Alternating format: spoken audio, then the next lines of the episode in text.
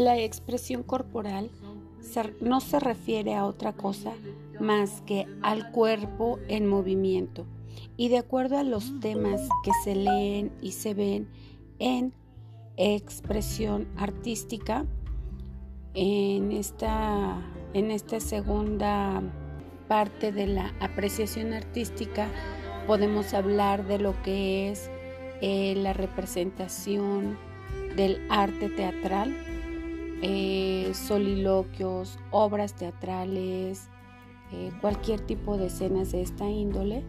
pero también podemos hablar de la expresión artística, porque esta no solamente se da con, con algún material, sino también de manera corporal. Y por otro lado tenemos lo que es la danza, el baile, el bailable, que también es una forma de, expresar con el cuerpo eh, pues la cultura eh, de algunos lugares, de muchos lugares. Con el cuerpo puedes tú no solamente representar eh, un lugar, decir, ah, ellos son del norte, ellos del sur, este, sino también puedes a través de la danza clásica, por ejemplo, del ballet,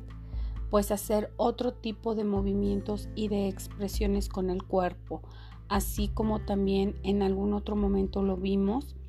estas expresiones con el cuerpo que nos, que nos hacen reflexionar sin ni siquiera eh, expresar en un lenguaje oral, lo que queremos decir simplemente con, con imágenes que el mismo cuerpo puede llevar a cabo. Bueno, pues espero que esta pequeña grabación les sirva para la elaboración de su